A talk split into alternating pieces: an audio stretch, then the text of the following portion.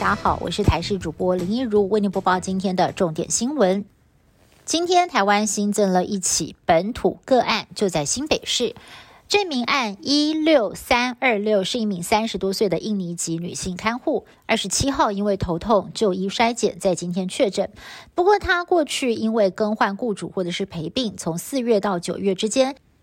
PCR 加上快筛，总共是十二次，通通都是阴性，直到第十三次才被验出确诊。他的 CT 值三十三点九，传染力不高。医生研判个案可能病毒量低，之前才会验不出来，但是也代表感染源恐怕潜藏在医院或者是社区当中，还是不能够大意。劳动部在下个星期五将召开基本工资审议委员会。劳动部长许明春对调涨有信心，调升幅度受到外界瞩目。由于最近景气逐渐复苏，加上五倍券就要上路，外界看好调幅最高可能会来到百分之八，底薪上看两万六千元。对此，劳团乐观看待，资方则是持保留态度。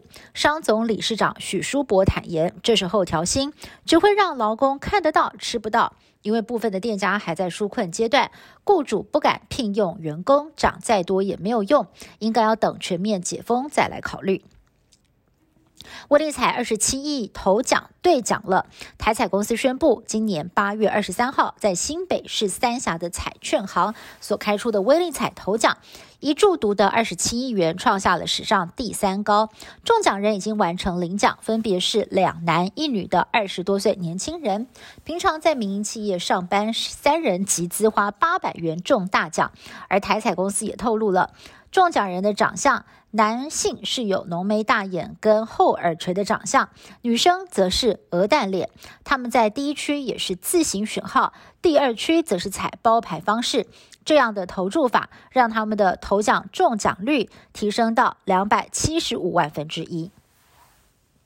日本执政的自民党新任党魁，经过两轮投票，由前外相岸田文雄胜出，以两百五十七票大胜对手河野太郎的一百七十票，成为了自民党第二十七任党魁。预料十月四号在国会举行的首相选举当中，岸田没有悬念，将会成为日本的第一百任首相。今年六十四岁的岸田文雄毕业于早稻田大学法律系，出生政治世家，九度当选众议员，是前首相安倍晋三大力栽培的接班人。安倍政府时两度出任外相，任期四年八个月，也是日本二战之后在任时间最长的外相。认真稳健一直是他给人的印象。